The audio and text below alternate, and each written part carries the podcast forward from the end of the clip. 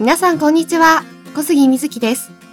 このチャンネルでは国内の気になるベンチャー企業を紹介していきます。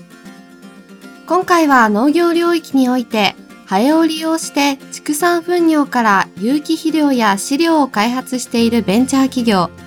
株式会社ムスカについてお話ししていきます。ムスカ社は食料のインフラを技術と理念で支える企業をビジョンに掲げています。家バエというハエの一種を使って畜産糞尿を有機肥料や飼料に100%リサイクルする循環システムを開発し、世界的に深刻な問題である食料危機を解消しようとしています。このシステムの開発の背景は冷戦時代まで遡ります。旧ソ連が有人宇宙飛行を計画していた頃、往復4年かかると想定された火星への有人宇宙飛行では、食料の確保と排泄物の処理が重要な課題でした。その課題を解決するために、家映えを使った肥料と食料の自給の研究が行われていました。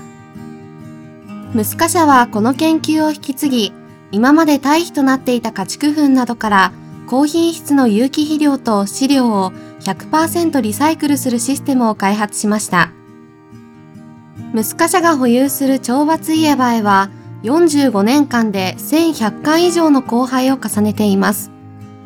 この懲罰家バエは過密空間でのストレスに強く生産能力が高いという特徴があります。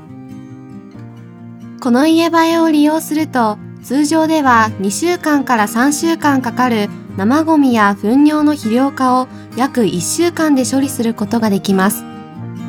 しかも温室効果ガスの発生量も抑えることが可能です。これは家バエの幼虫が分泌する消化酵素によって分解されるためです。このように微生物による発酵処理を行う従来の堆肥化と比較して環境面と経済面を両立した肥料や飼料を提案しています。ムスカ社はこれまでに10億円を超える資金調達を行っています。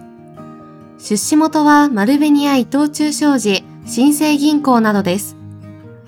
マルベニア伊藤忠商事には長年の穀物トレードを通じて築いた世界中の一次産業生産者へのネットワークがありますので、シナジーが期待されます。今回はハエを利用して畜産糞尿から有機肥料や飼料を開発しているベンチャー企業株式会社ムスカについてお話ししました。お相手は小杉瑞希でした。